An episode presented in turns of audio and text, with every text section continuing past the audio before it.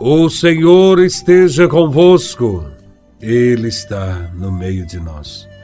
Proclamação do Evangelho de Nosso Senhor Jesus Cristo, segundo São Lucas, capítulo 7, versículos de 19 a 23.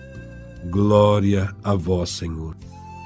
Naquele tempo, João convocou dois de seus discípulos e mandou-os perguntar ao Senhor: És tu aquele que há de vir, ou devemos esperar outro? Eles foram ter com Jesus e disseram: João Batista nos mandou a ti para perguntar: És tu aquele que há de vir, ou devemos esperar outro?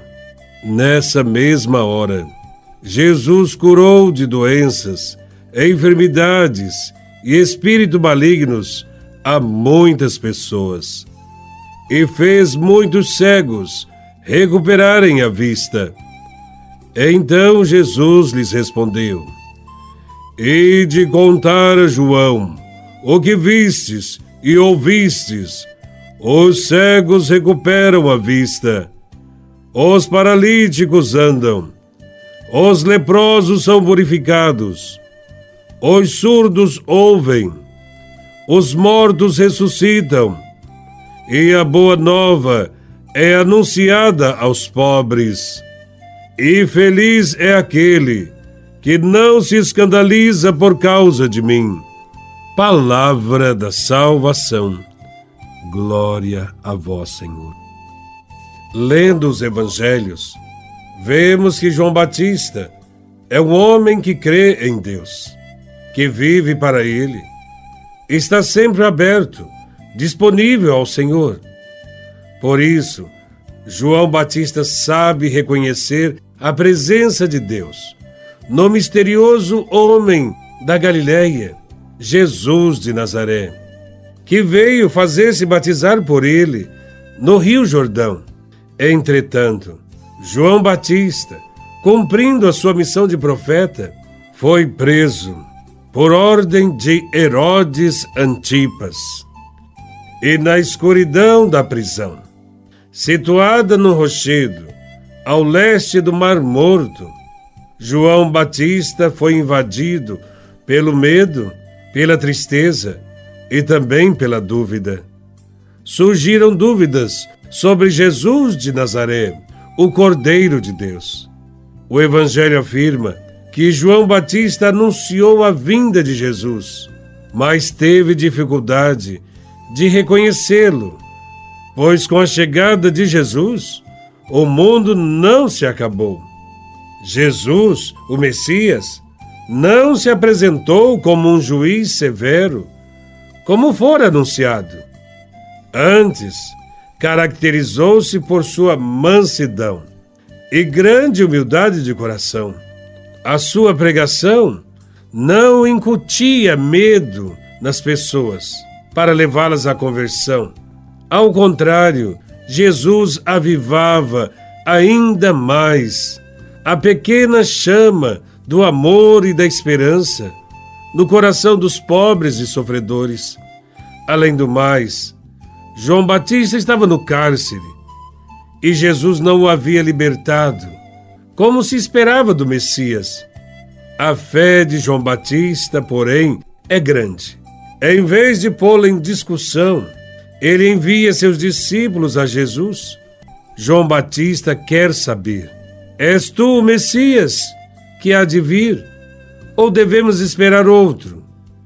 Se Jesus tivesse respondido aos discípulos de João, que o interrogavam, esclarecendo sua identidade, dizendo que ele era um profeta, um enviado de Deus, um mestre de doutrina até então desconhecida, Jesus teria respondido bem, porém, não teria dito tudo. Assim, Jesus de Nazaré preferiu não responder com palavras, mas respondeu mostrando a sua ação no mundo. Os cegos recuperam a visão os paralíticos voltam a andar, os leprosos são purificados, os mortos ressuscitam. Todos estes sinais de libertação são sinais reais de que o Messias está presente e é Jesus de Nazaré. A resposta de Jesus colocou João Batista e seus discípulos diante de um exercício de discernimento. Interpretando estas ações de Jesus a partir dos antigos profetas, não era possível pôr em dúvida que Jesus de fato é o Messias.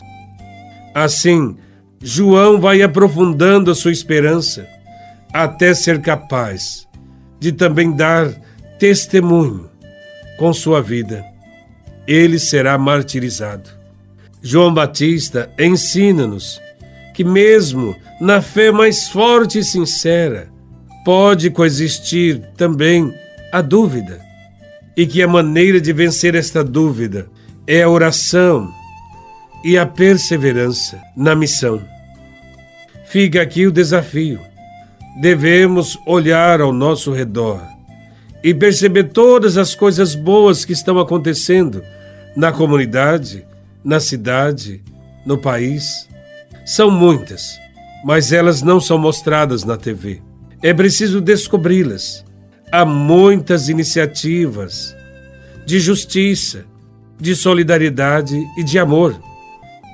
Só verá estes sinais quem não estiver paralisado por ideologias que insistem em dar apenas versões equivocadas da realidade.